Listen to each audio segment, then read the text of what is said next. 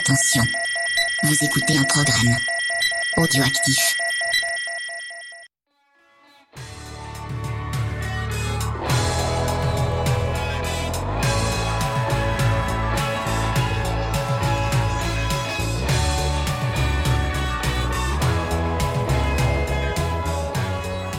Salut à toutes et à tous, on se retrouve pour le premier rendez-vous de mon parcours en musique. Et pour ce premier rendez-vous, j'ai le plaisir de recevoir Alain Pilot. Comment allez-vous? Bien, et vous Cyril? Bah ça va très très bien. Je suis très contente de démarrer ce programme euh, avec vous. Eh, Merci, c'est vraiment pensé à moi. Vous avez quand même une- un gros bagage euh, musical et euh, les choix euh, que vous avez amenés sont quand même assez différents de ce que j'aurais pu penser.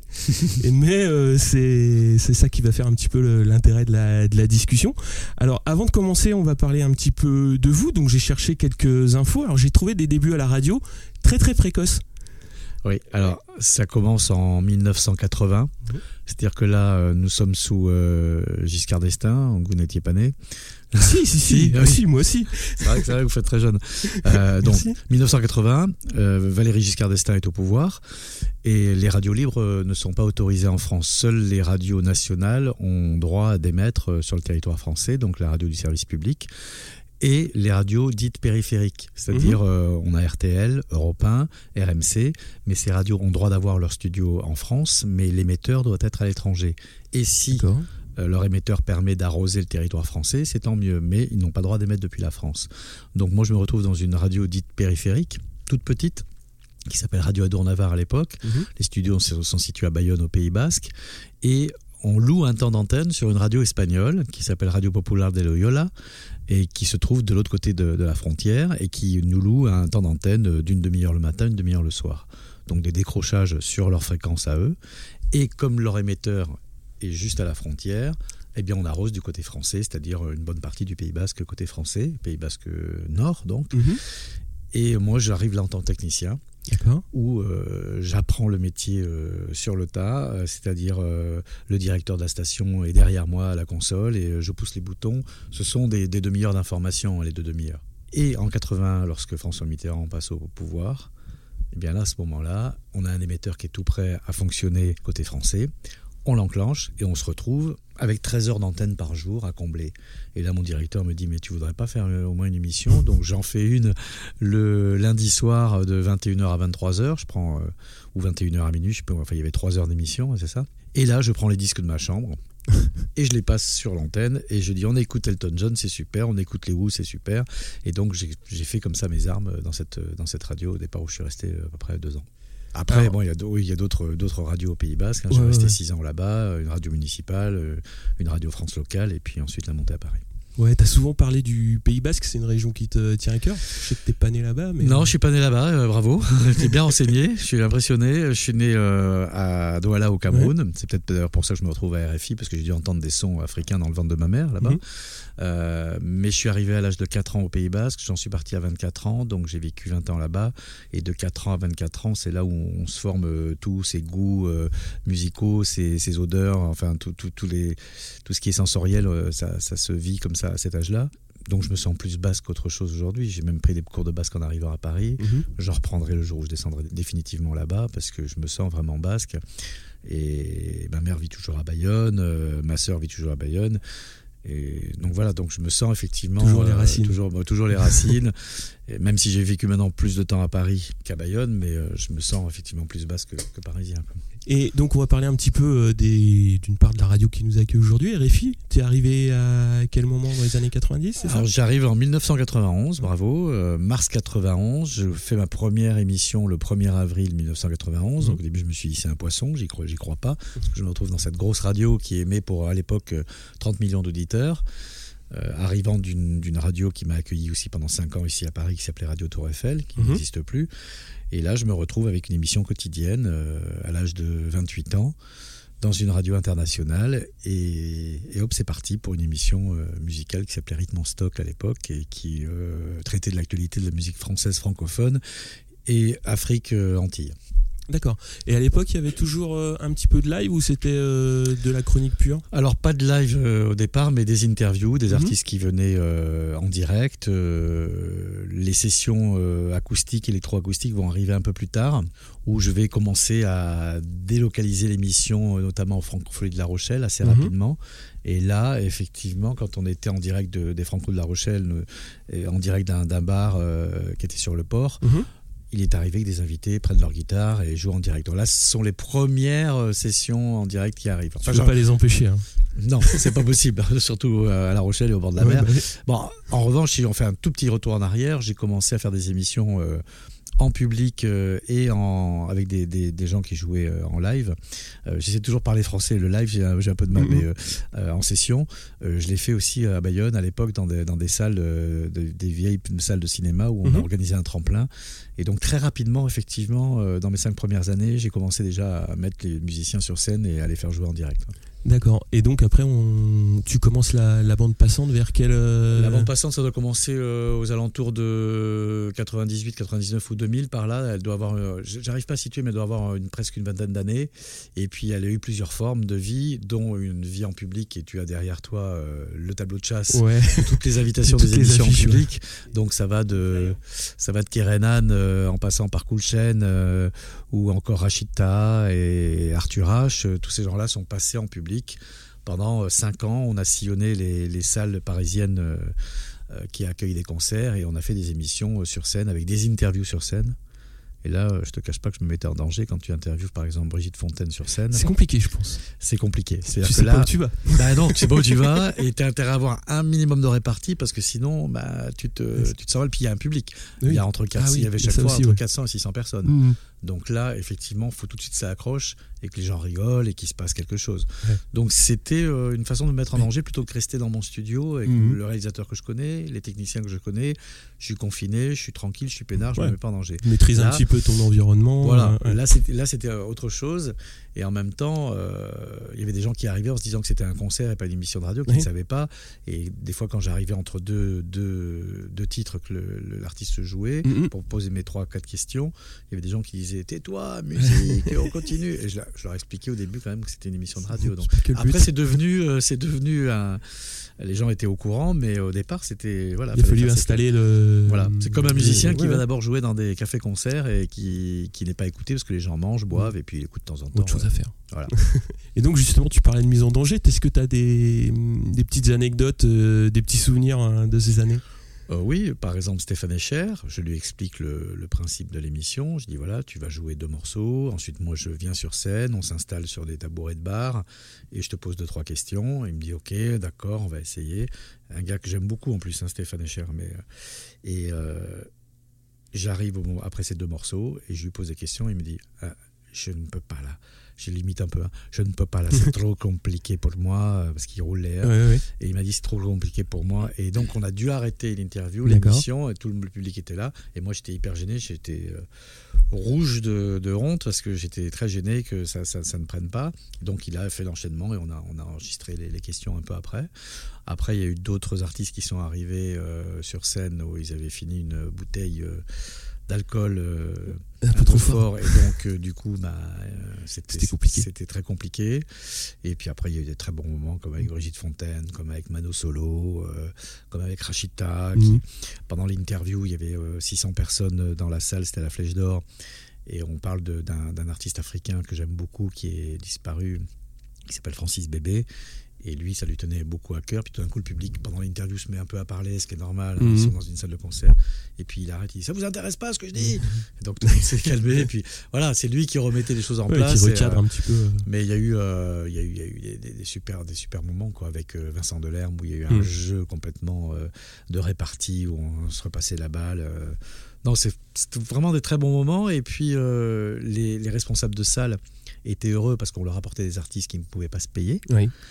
En échange, ils nous donnaient la salle gratuitement. On leur faisait un peu de pub sur l'antenne. Et quand on, est, quand on a arrêté l'émission, parce que moi je suis passé à autre chose après la radio, Mhm. ils étaient tous désolés que ça s'arrête. Et puis quand je croise des gens dans Paris qui, qui, sont, qui sont venus euh, assister à l'émission, bah, j'ai toujours de bons échos. Donc euh, je trouve que c'est bien de, de- de partir et de laisser un bon souvenir que, de, que les gens se disent bon, il était temps que ça s'arrête parce que ça s'essouffle. C'est de belles histoires. Ouais.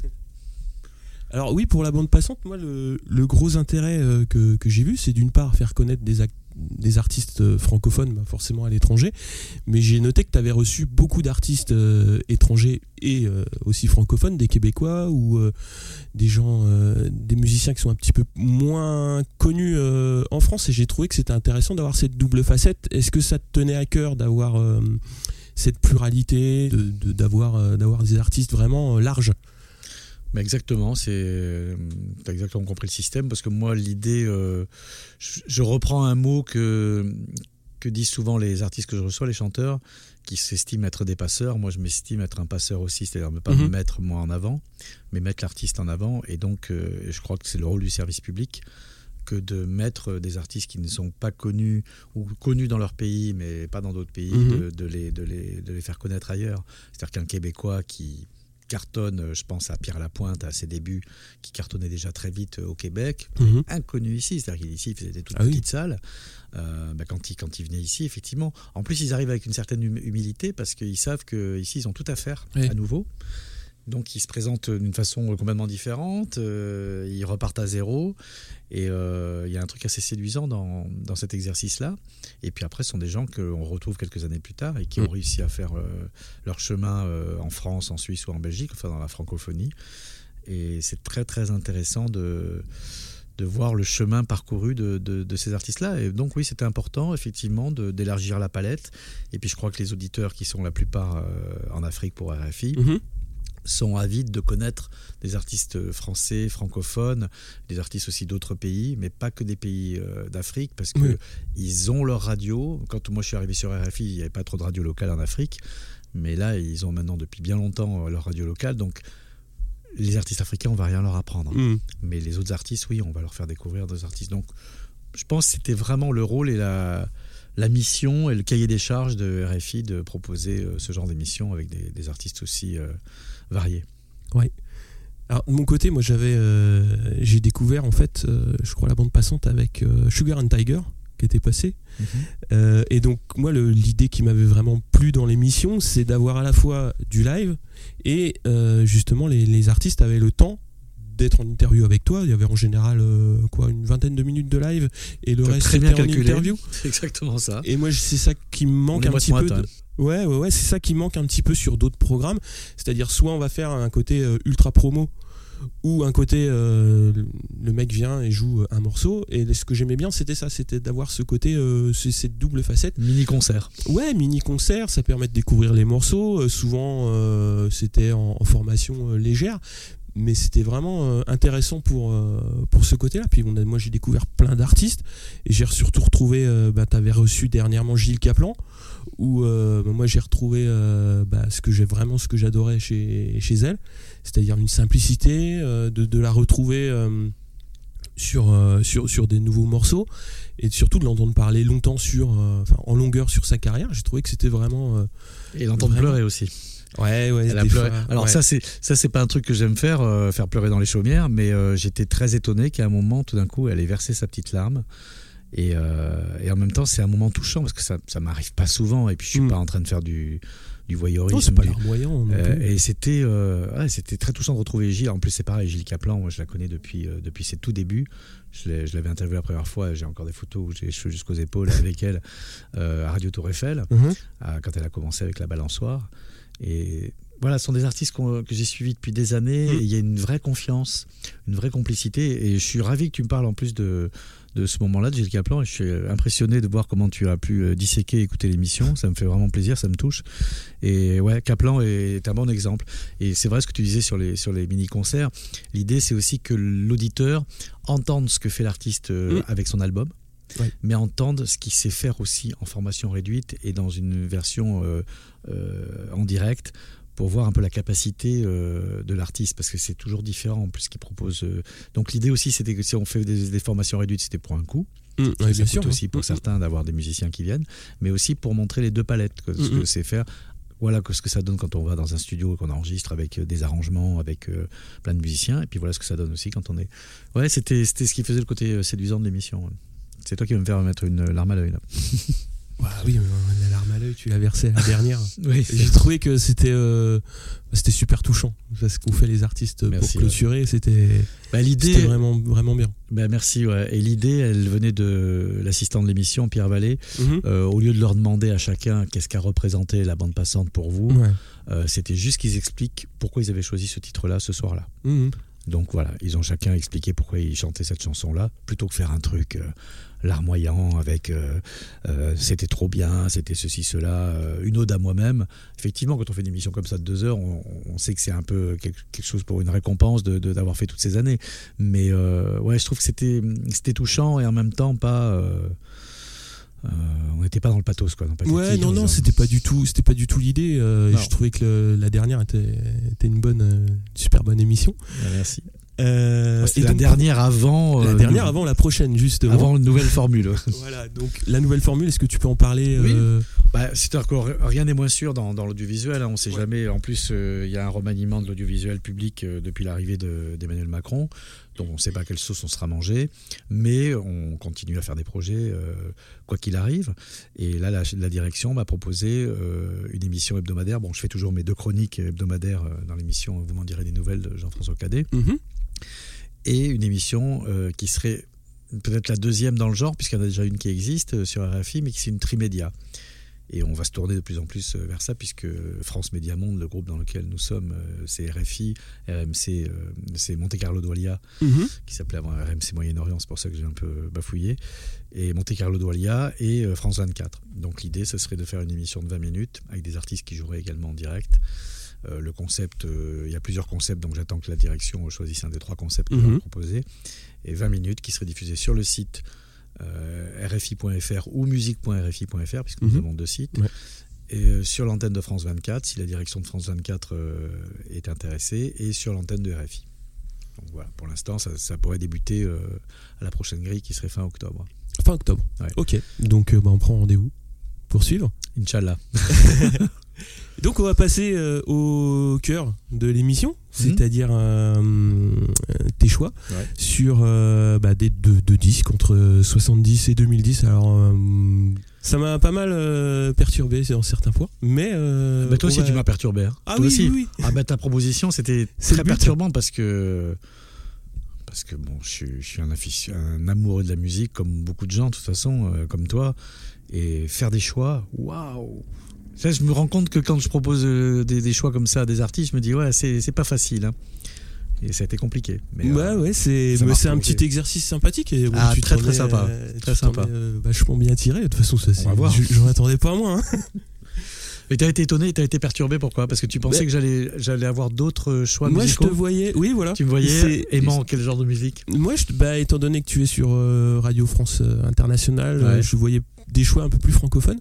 Mais euh, de toute façon, euh, de toute façon, on, on va en parler. Mais c'est des, moi, c'est beaucoup de disques qui me tiennent aussi énormément à cœur. Donc c'est ah oui alors là je suis vraiment allé sur les choses qui qui te tiennent à cœur. qui me mettent les poils au garde à vous, quoi, qui voilà, qui me font vibrer. Ça, j'ai. Alors, je dis pas que les Français francophones me font Oui. pas vibrer. hein. Je pourrais citer euh, bah, Gilles Caplan, euh, je pourrais citer Les Innocents, euh, euh, Dominica, euh, Arthur H, euh, Yann Tiersen. Euh, Cali, enfin il y a, il y a plein, il y a Mhm. plein d'artistes français, mais là je suis allé vraiment dans ce qui me, ce que je peux écouter euh, en boucle, en boucle, en boucle. C'est ça. Moi, c'est exactement ce que, ce que ce que je recherche. Madeleines, mes ouais, Madeleines. les Madeleines. Voilà, c'est ça. Donc première Madeleine, euh, on va s'écouter un petit extrait. D'accord.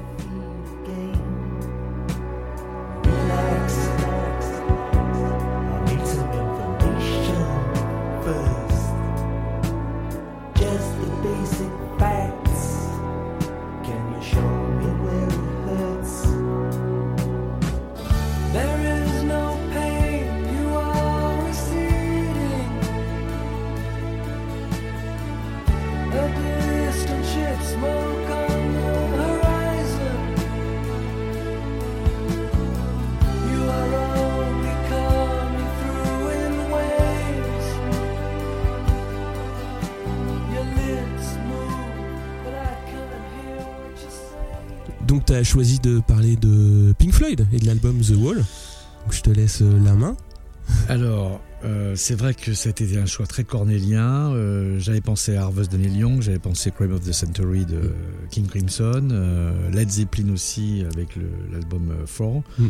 Hotel California des Eagles ou Fleetwood Mac avec Rumors. Il y avait aussi Genesis de Lem Lies on Broadway.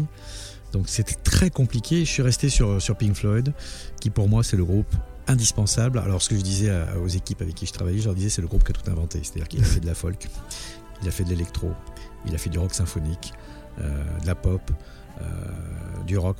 Il y, a- tout dans la musique de Pink Floyd. Alors, je je suis pas du tout objectif. hein. C'est, c'est un peu compliqué. Euh, même du classique. Enfin, c'est vraiment un groupe qui, qui propose tous les styles de musique. Et ça. euh, Alors, bon, c'est un casse-tête à choisir entre Medal et Atom Heart Mother, Wish You Were Here Animals. Donc, j'ai, gardé finalement The Wall parce que, Mm. en plus, le film d'Alan Parker, euh, c'est la seule cassette que j'avais. C'était une cassette vidéo à l'époque. Je vous parle d'un temps que les. Certains s'en rappellent des VHS. Voilà. Et, euh, et donc j'ai regardé ce film, je crois, euh, j'ai dû regarder euh, 20, 30, 40 fois. Et puis euh, moi l'histoire de, de ce, de, de ce wall avec ce, ce, ce mur qu'il monte au fur et à mesure quand il est sur scène, je l'ai vu évidemment plusieurs fois sur scène, je parle Mhm. de Hills et Roger Waters. Euh, c'est une, c'est une très belle métaphore avec ces, ces, ces- ces briques qu'il qui met euh, au fur et à mesure, il se cache après Mhm. derrière le mur. Je sais pas si toi tu l'as vu sur scène. Ouais, je l'ai pas vu, mais euh, je l'ai vu en vidéo. Ouais. Et là, on- nous sommes en 1979. C'est la mort de son père euh, à la guerre, la Seconde Guerre mondiale, Mhm. qui va lui inspirer ce disque. C'est un chef-d'œuvre hein, pour moi. Et euh, il se cache derrière le parcours du héros de cet album et l'éducation scolaire qui veut formater aussi ses élèves. Hein, We don't need no education. Une maman possessive aussi, on la voit à un moment, cette mère. Un groupe dans lequel il va jouer qui va le décevoir aussi. Et puis. euh, et, et musicalement, bah, je crois qu'on on a atteint des, des, des summums avec, avec The Wall. Voilà, Mhm. moi, c'est vraiment peut-être euh, un des albums euh, du, du 20e siècle. Ouais. Et un album concept surtout?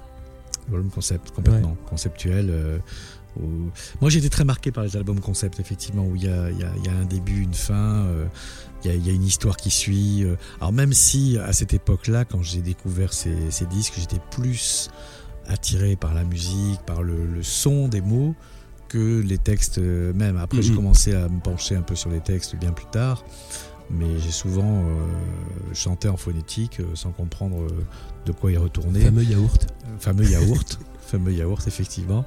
Et je me suis retrouvé, oui, parce que je me disais, bah non, ça, ça, ça me plaît, ça me touche. Après, j'allais, j'allais- j'ai regardé plus tard ouais, de quoi y retourner. Alors ouais, moi je voulais parler rapidement justement de, de cet album-là, parce que moi je l'ai découvert par euh, une mauvaise porte, c'est-à-dire j'ai commencé par le film, et trop jeune au lycée, donc j'ai rien compris du tout à, à ce qu'il voulait dire, au message qu'il y avait Bah, le derrière. film est déstabilisant la première fois. Euh, C'est un, un truc de fou quand on a l'impression d'être dans, dans un truc de, de, de schizophrène, euh, Mm. quelque chose comme ça. ouais. Et, et donc voilà, je suis rentré par deux mauvaises portes. Donc une fois, la première, le film, sans, sans connaître l'histoire un petit peu du, justement de l'album concept, et rester bloqué sur ce single qui est une euh, très bonne chanson. Mais justement, sortie du contexte, elle perd un peu de sens. Je, je trouve, je sais pas trop comment l'expliquer, mais euh, voilà, on se focalise sur ce single, qui est une très bonne chanson, mais qui prend encore une dimension supplémentaire. Tu parles de quel titre? Another Break in the Wall, Another euh, partout. Qui, ouais. qui est le premier, premier single Ouais, qui est le single. Et euh, justement, on l'entend encore toujours beaucoup à la radio. Et euh, moi, ça m'a frappé. Donc, quand je l'ai réécouté, donc un petit peu plus tard euh, dans ma vie, je crois qu'on ouais, va dire dans, dans les années 90, où là, j'ai pris le temps d'écouter l'album en entier plusieurs fois.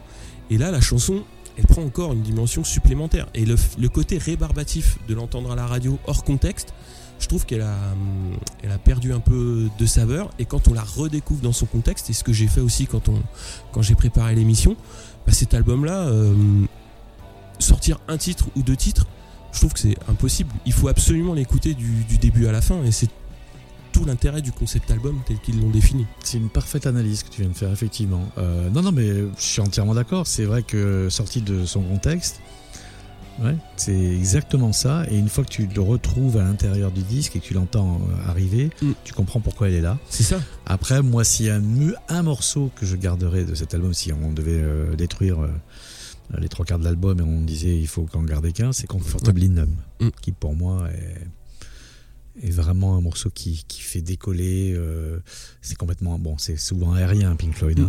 Mais là, euh, je crois qu'on est on est arrivé dans un décollage euh, surpuissant. Mais vraiment, c'est une belle analyse que tu as fait effectivement. Un concept album, c'est compliqué de, de l'extraire. euh, en single et puis je pense pas que les, les Floyd avaient envie de ça Non, mais, pas du tout. ouais. mais euh, à un moment bah, il y a maison de disques euh, Mm. il y a promotion et puis et puis eux, ils sont contents aussi que des droits rentrent et puis que des diffusions voilà quoi mais euh, non bien vu Bah, pour continuer dans les Ouais. années 70, t'as choisi euh, Supertramp? I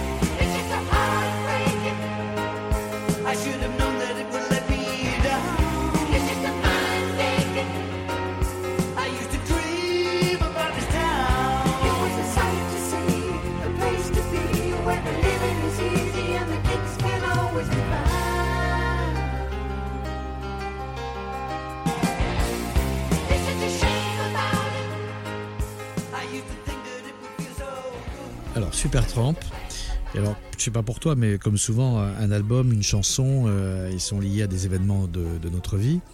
Et Breakfast in America qui est donc le sixième album euh, de Supertramp moi il correspond à mon premier grand amour Euh, grand amour de jeunesse. Donc ce, ce Breakfast c'est une, une délicieuse madeleine. Et deux voix au sein de Supertramp. Il y a celle de Roger Hodgson Mhm. Il y a celle de Rick Davis. Alors, Rick Davis, tu peux voir juste derrière mon bureau, qui est euh, en interview euh, à Je prendrai Bordeaux. une photo. ouais. Donc euh, c'est en noir et blanc. Euh, moi j'ai les cheveux assez longs et puis Rick Davis a sa barbe. Et j'ai croisé une de mes idoles. Alors il y a les, les pros Roger Hodgson, Mhm. il y a les pros Rick Davis. Moi j'étais un peu partagé entre les deux, avec un petit penchant quand même plus pour Roger Hodgson parce qu'il a, il a une voix qui, qui montait assez, assez haute. Mais je trouve que c'est- un groupe qui, avec euh, euh, ses, pianos, son saxophone euh, qui était aussi, je employais le même terme, aérien, puis quelques clarinettes. C'est un groupe qui, pareil, m'a touché. Bon, alors c'est lié effectivement à cette, à cette histoire d'amour, mais en même temps, euh, cet album, euh, il est aussi conceptuel. hein. c'est l'histoire, de- ça part, on est à Los Angeles, euh, il parle des, des déboires de, de ce qu'on peut vivre aussi à Los Angeles euh, sur, sur les boulevards qui sont pas que des boulevards où il y a des skaters et, et des surfeurs au bord de la mer, qui a aussi de la misère. Mais moi, à l'époque, c'est pareil. Je chantais, je, vais me répéter, mais je chantais les morceaux euh, phonétiquement. Je ne savais pas de, de quoi y retourner. Alors, en plus, pour moi, c'était des mélodies très enjouées, donc je me disais, ils Mm. sont heureux, euh, on va prendre un petit déjeuner euh, en Amérique. Enfin bon, même la pochette euh, laissait penser plutôt à un album plutôt gay. Mhm. Et en fin de compte, euh, les textes sont quand même plutôt sérieux. Puis on voit cette, cette Cette serveuse américaine, enfin la, la pochette elle parle à tout le monde, même quand on, on en parle là comme ça, avec cette vue d'un hublot d'avion où on voit Los Angeles, puis cette, cette serveuse qui tient le plateau à la main. Et, et puis bon, bah, ce disque, Breakfast in America, c'est quand même 5 tubes et euh, c'est 22 millions de copies euh, écoulées. Grand monument. C'est énorme. Moi, c'est marrant parce que cet album-là, mes parents l'avaient et je l'ai pas mal écouté quand j'étais quand j'étais môme. Là, tu coup de massue. Bah non, mais moi aussi, hein, j'ai écouté quand j'avais 5-6 ans. Dans, ouais, ouais, dans ces eaux-là, ouais, non, c'était super. Ouais, moi j'avais 17 ans, Ouais, ouais, ouais. 15 ans. Ouais. C'est, c'est, ouais, c'est un super album. Moi, je, c'est vrai que c'est derrière le côté un peu tubesque de certains morceaux, il y a quand Mhm. même euh, toujours un côté euh, quand même euh, un peu différent. Toujours une deuxième, euh, deuxième face à la pièce. Oui, Mm. c'est vraiment ça, ouais. ouais. Bon, on va passer euh, dans les années 80. Ouais. Avec euh, les Pixies. Control the sea.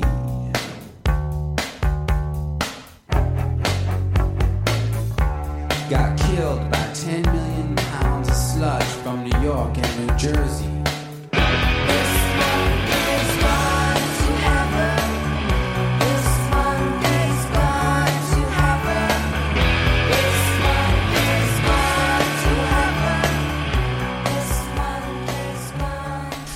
Les Pixies euh, que je vais découvrir, euh, moi c'est assez, euh, marrant, je vais découvrir en, en 90.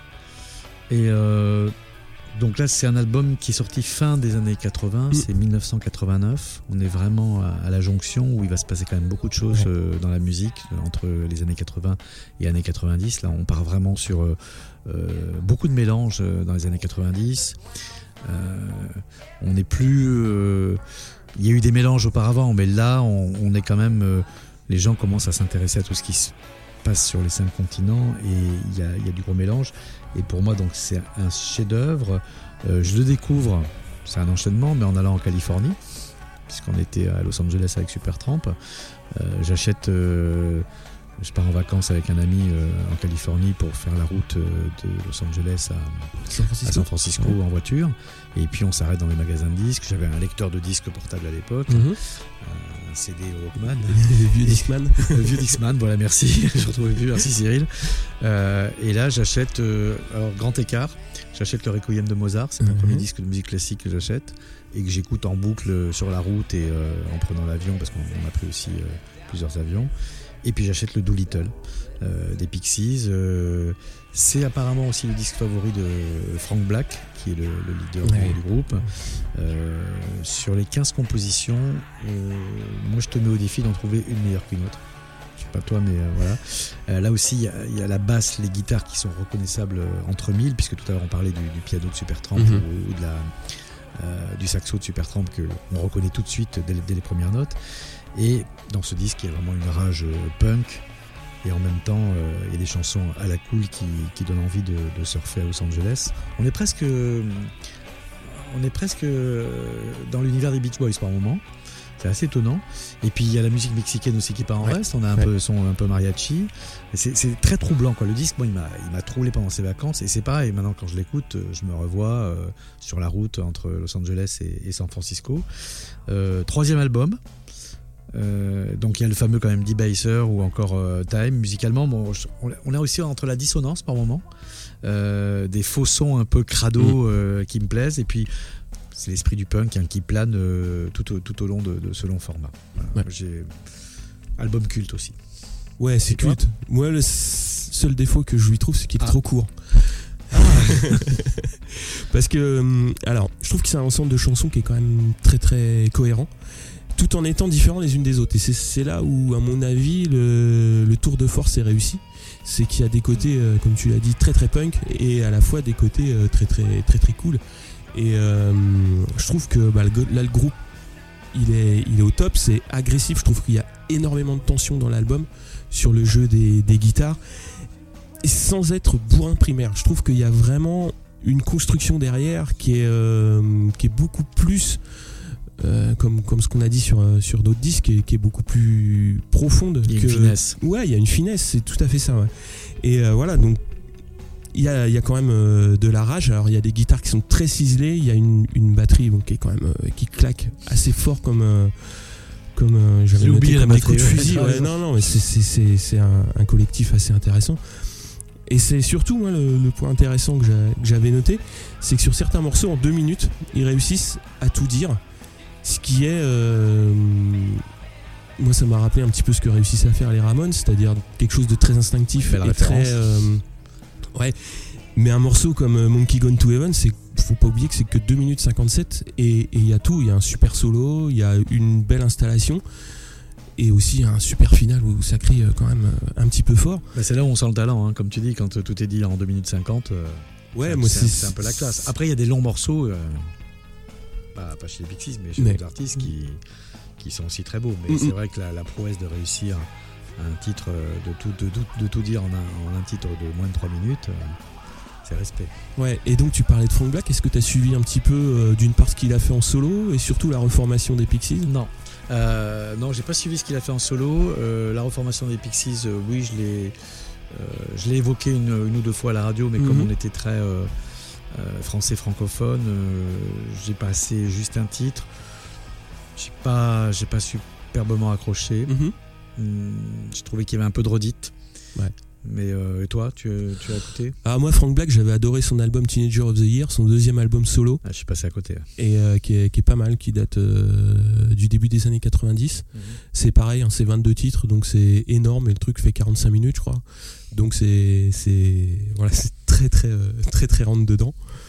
Et, et la reformation Bah, la suivi reformation, euh, moi je trouve que les albums, effectivement, ça sonne un peu redite, mais euh, je trouve qu'ils ont quand même réussi à passer le cap de la reformation purement fiscale, ce qui était le cas au début. C'est-à-dire que euh, au début, voilà, ils se sont reformés uniquement pour tourner. Ils ont tourné, puis au bout d'un moment, ils ont quand même réussi à ressortir des titres. Ils ont refait deux albums qui sont, à mon avis, pas, qui sont pas honteux. enfin, qui, qui reste quand même de bonne tenue. Moi, j'ai écouté qu'un single, donc je suis pas, je suis pas assez compétent. Faut, faut creuser un petit peu. C'est Ouais. c'est pas Ouais, non, mais je vais, euh, tu, tu me donnes envie de me replonger dedans, en fin de compte. ouais. On va partir sur quelque chose d'un petit peu plus calme dans les années 80. Mhm. Cure.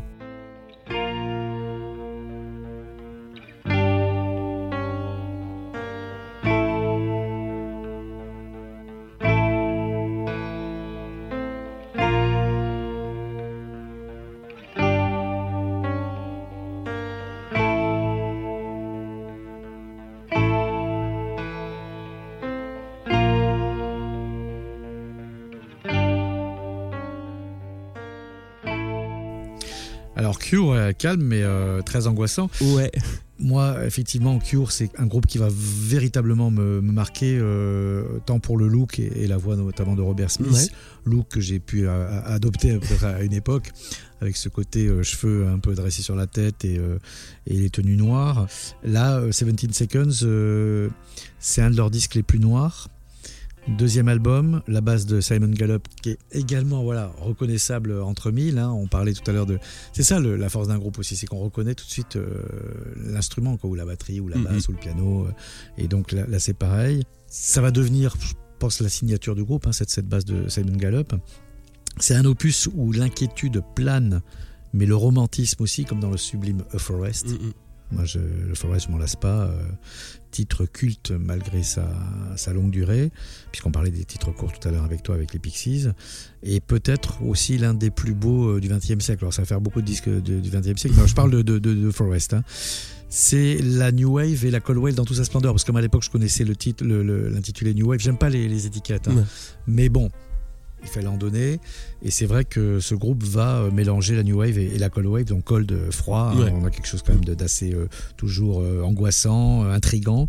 Et, puis euh, Play for Today pour moi euh, est magnifique. Et l'instru d'ouverture aussi qui s'appelle euh, Reflection. Mm. Pornographie, quatrième opus du groupe. Ça, c'est une grosse gifle musicale aussi. Première plage, pareil, on ouvre avec euh, 100 Years. très tribal, avec la batterie.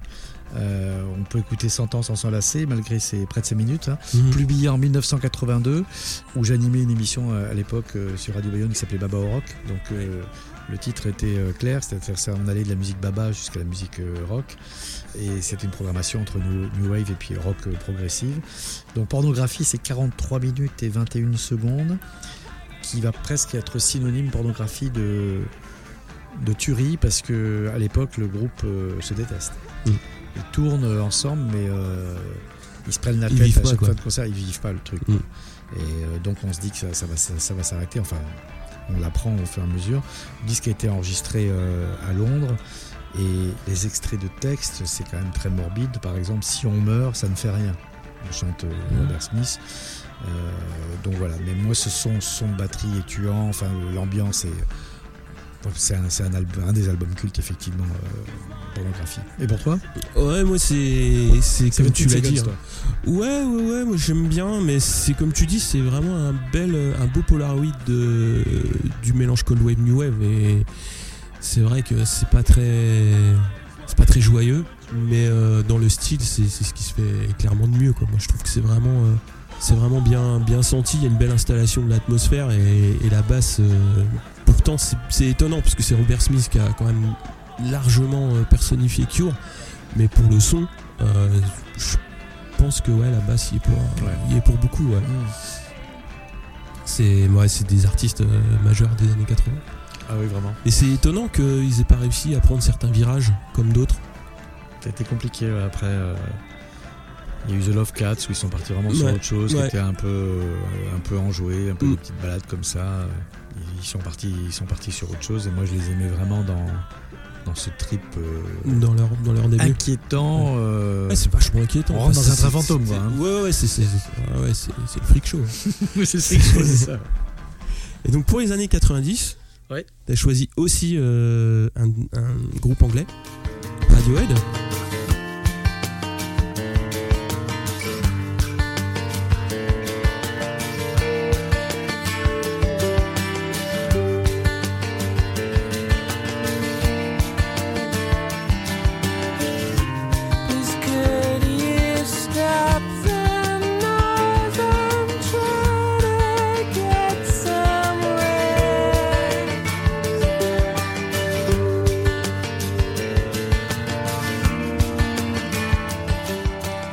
Pas mal, euh, pas mal anglais. Enfin, il y a quelques américains, mais euh, Radiohead, OK Computer. Alors, on dit souvent, je sais pas si toi tu l'as entendu, le troisième album, c'est celui de la maturité. Moi, je me souviens des artistes qui me disaient non, stop, euh, j'en ai marre qu'on me dise que c'est le troisième album de la maturité. Ben là, en revanche, pour Radiohead, c'est vraiment l'album de la maturité pour moi. Sorti en juin 97.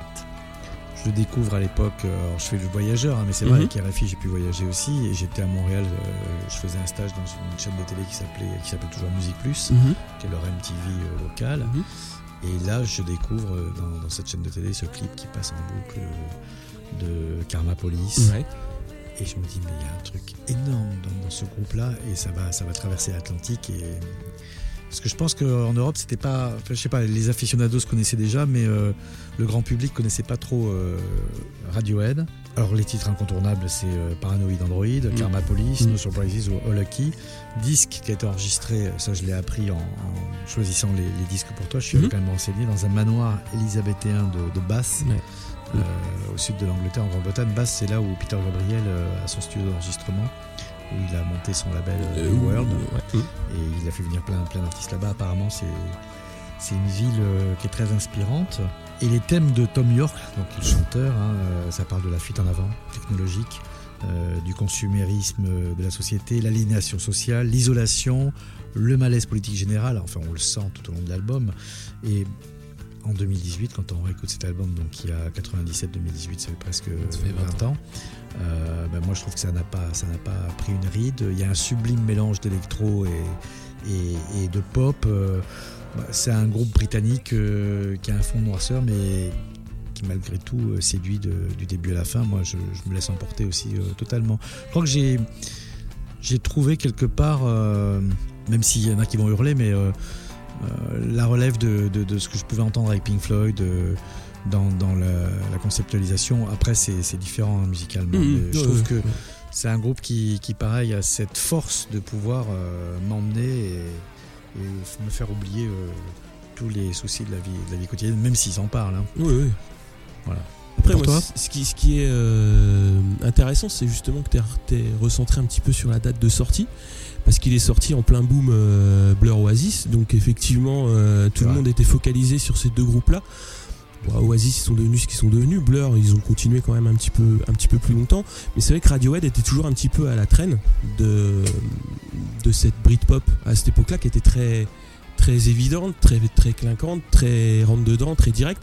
Et eux, ils sont arrivés avec un style beaucoup plus. euh, ouais, où il faut creuser pour comprendre ce, ce que le groupe veut dire.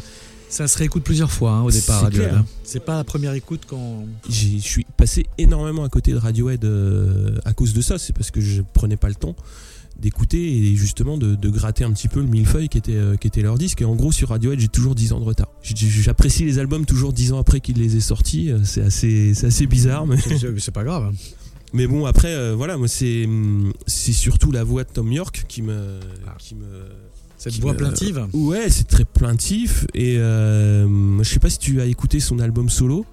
Non, pareil. là, tu vois, j'ai un peu de, ouais, j'ai un peu de mal peut-être avec les solos, non Et alors?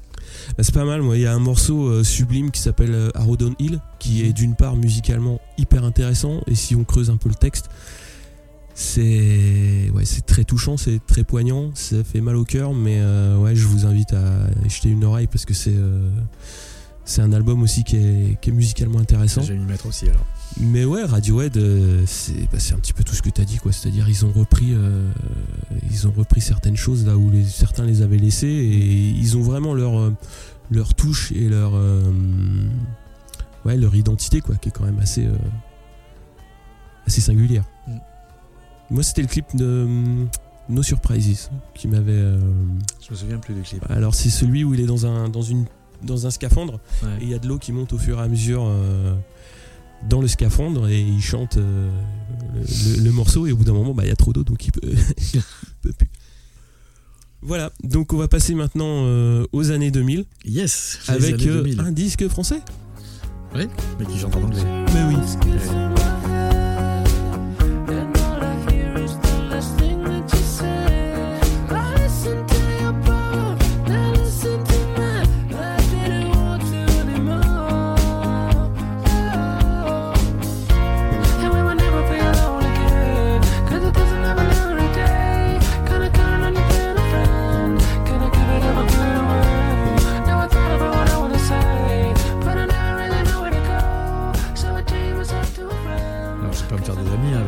Défenseur de la, la francophonie, mais euh, en même temps, bon, ce que tu m'as proposé, ce sont vraiment les disques euh, marquants. Même j'aurais pu prendre en français, ouais, effectivement, j'aurais pu en.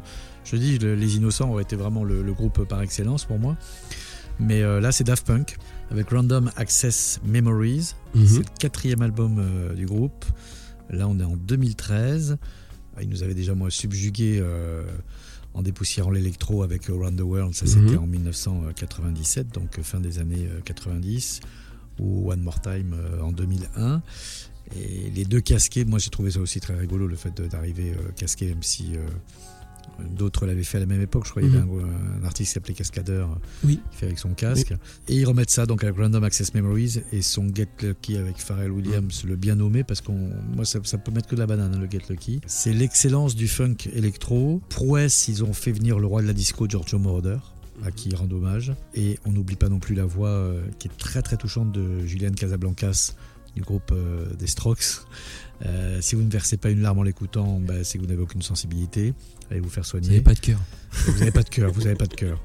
Mais euh, voilà, moi je dis bienvenue dans le monde de, de la funk et de la disco des années 2000 avec, avec Daft Punk. On peut être vraiment très fier d'avoir un groupe qui ait fait le tour du monde, un groupe français. Moi je, suis, je les ai vus sur scène. Voilà, c'est c'est respect, c'est grande classe.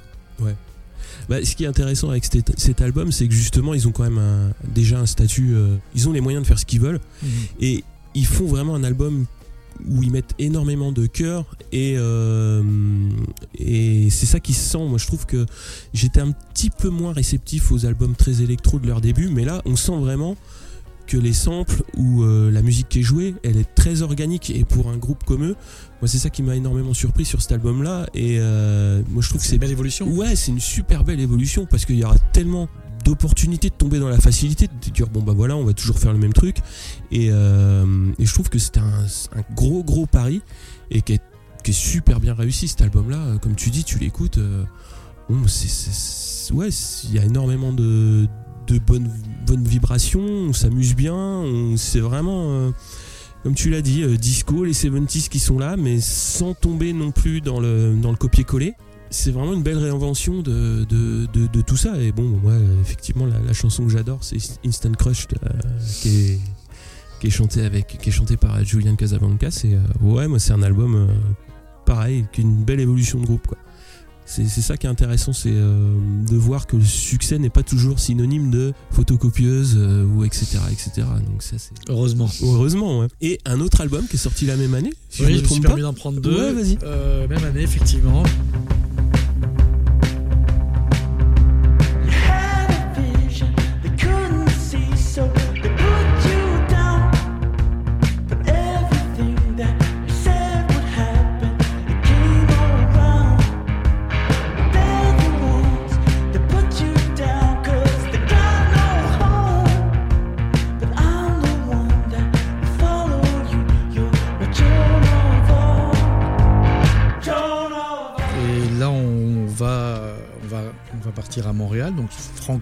Francophones aussi, mais qui sont plutôt euh, anglophones, mais ils parlent aussi français. hein. Oui. Donc là, c'est Arcade Fire avec Reflector, qui n'est pas un album euh, hyper connu.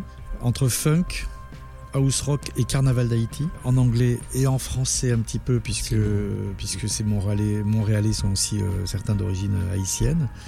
Et ils se sont offert quand même le luxe de prendre dans cet album comme choriste David Bowie. C'est un peu la classe. Excusez du peu. Excusez du peu, ouais. Un opus qui pour moi restera dans les annales musicales. Il va redonner du baume au cœur en cette année 2013, euh, mis à part Daft Punk, où euh, c'est pas très très gay musicalement euh, de, de mémoire. Et c'est un groupe qui marquera les années 2000 euh, incontestablement. Euh, double disque, où il n'y a rien à enlever. Je l'ai réécouté d'ailleurs euh, grâce à toi, parce que ça faisait un moment que je l'avais pas entendu. Euh, il faut aller voir aussi cette formation sur scène.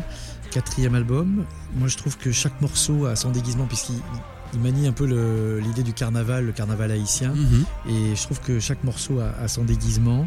On passe de l'un à l'autre comme euh, d'une rue euh, pour aller défiler.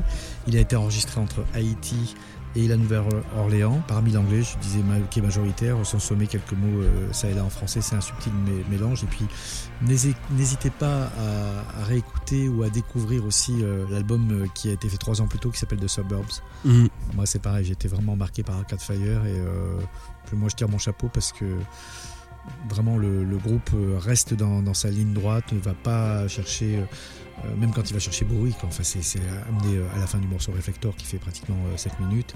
Euh, Il y a Bowie qui arrive comme ça dans les chœurs euh, avec un saxo qui est digne d'un saxo de, de chez Bowie. Et euh, ben, il arrive, ils en fait pas trop, ils en font pas trop avec lui. Enfin, c'est ouais, c'est C'est bien senti, ouais. c'est la classe. ouais. Après, euh, cet album, on sent quand même la patte de James Murphy euh, à la production, donc euh, derrière LCD Sound System. Et euh, c'est très Ouais. dansant. Moi j'aime bien. ça. hein. Moi j'aime bien euh, cet album-là. Moi je les avais découverts avec le premier Funeral, qui m'avait vraiment pour le coup euh, très très étonné. C'est un album que j'avais vraiment adoré. Et surtout, euh, je vais vous envoyer sur YouTube faire un petit peu les archéologies. Il faut aller les voir euh, quand ils ont fait leur premier live à nulle part ailleurs. Alors je sais plus quel album ils ont joué, mais c'était assez génial puisqu'il y a bon, c'est un collectif qui est quand même assez important. Et donc il y avait les deux percussionnistes qui avaient euh, des casques de moto et tu te dis mais pourquoi ils ont des casques de moto? Parce que dans le morceau, eh ben, ils prennent les baguettes et ils se tapent dessus. euh. donc c'est euh, moi c'est c'est ça qui me qui m'intéresse dans, dans, dans ce qu'ils font, pas qu'ils se cognent dessus avec des casques, mais euh, ça va très très loin quand même dans la dans l'utilisation du collectif quoi. Il y a vraiment tout le monde à sa place. Et euh, c'est vraiment un super bon album. Ouais, c'est très ludique. Mais euh, le premier album est quand même un peu noir aussi. Hein, c'est pas. Bah, déjà le titre. Ouais, voilà. Mais je me souviens plus, il faut que je me replonge dans le premier album. Ah, le premier album, il y a. euh, Non, non, il y a plein de super morceaux. euh, Vraiment, vraiment cool. Bon, bah, on arrive au bout de ta sélection. Ouais. Que dire de plus? Ben, on se donne rendez-vous à la rentrée, ouais. Ouais. Inch'Allah, cette émission. Mais alors, nous, c'est la rentrée, c'est fin octobre, hein, parce Ouais. que Mm, RFI est une radio un peu à part, Mm. Puisque comme nous émettons sur le, le monde entier, et que si tu as déjà écouté, on parle Oui. beaucoup de temps universel. Oui. C'est pour que les auditeurs se règlent eux avec leur heure à eux Leur chez faisceau eux. Local, ouais. on- on leur- avec leur faisceau local, exactement. Donc on leur donne les temps universels. Donc du coup, on change de grille quand on change d'heure d'hiver ou d'heure d'été ici. Mm. Donc c'est fin octobre et fin mars. Il y a deux grilles de programme. Pas comme dans les radios françaises où il y a une Oui, grille de- septembre, de, euh, septembre à juin. Et puis ensuite, euh, à partir de On juillet, c'est l'estival. voilà. Donc nous, c'est fin octobre. Donc voilà, on va tout mettre ça tout en place avec la direction. On verra si d'ici là, euh, on sait jamais. Mais euh, c'est un, un projet qui m'excite pas mal. Mhm. D'être sur un trimédia. Bon, j'ai déjà fait un peu de télé euh, il y a Ouais. longtemps sur une chaîne qui débutait qui s'appelait qui s'appelle toujours Voyage et c'était assez agréable à faire. Même si j'ai toujours dit que la radio était de la radio et pas de la radio filmée. Quand on a, il, nous, il nous est arrivé de temps en temps de filmer des artistes qui venaient, Ouais. on les prévenait avant parce qu'on faisait une petite vidéo pour passer sur, euh, sur Facebook euh, ou sur le site. Mais je me suis toujours battu pour que la radio reste de la radio, c'est-à-dire que les gens, ça fasse travailler leur imaginaire. Mhm. Donc là, c'est un projet qui est clair et précis. Ce sera son et image. Mais au moins, l'artiste sait où il va. Mais pas comme on, on peut, certaines radios peuvent le faire. L'artiste arrive et puis d'un coup, il apprend qu'il y a des caméras, qu'il est filmé, qu'il y a des webcams. Et, et ça enlève toute la magie de, de la radio Mhm. où euh, toi comme moi, on, on s'imagine la, la tête du, du- du- du- du présentateur, on s'imagine Mhm. la tête des artistes, même si on les a pas vus. Et c'est ce qui fait la magie de la radio. Donc, il faut que ça reste comme ça. Quoi. À un moment, enfin, je parle peut-être comme un, un vieux réac de, de la radio, mais euh, je trouve que chaque, chaque, chaque média a sa, sa fonction. Quoi. Mhm. La presse écrite, euh, même de voir la photo du gars qui a rédigé l'article, euh, moi, peu m'importe. Donc, euh, voilà, la presse écrite, c'est on reste derrière une, une plume et on se dit, tiens, peut-être qu'il a cette tête-là, ce gars-là. Et puis la radio, c'est pareil. Et la télé, bah, on se montre et on décide de se montrer. Ah oui, oui. Voilà. Donc là, ça va, être un, ah, ça va être un mélange Mm. avec site internet, ondes radiophoniques et, et télé. J'espère que ça va, ça va voir le jour. Oui. Ça fera encore une autre facette euh, de la bande passante. Bon, bah écoute, merci beaucoup pour ton accueil et Merci à bah, toi, pour Cyril. tout ce que tu nous as appris sur euh, pas mal de disques. Bon, je pense pas que j'ai appris grand chose, mais c'était juste mon ressenti. Merci beaucoup. Merci.